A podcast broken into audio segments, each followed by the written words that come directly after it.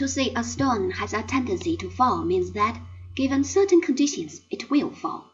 This, however, is not what Aristotle has in mind.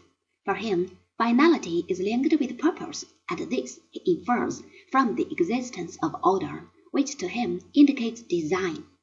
That on such principles the study of physical science cannot flourish is clear enough. For if the inquirer's curiosity is soothed with sham explanations, then real accounts of natural phenomena will not be forthcoming.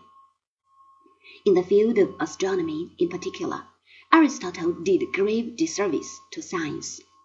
The theory of finality, which assigned to everything its proper place, led him to make a distinction between the sublunary regions and what lies beyond the moon.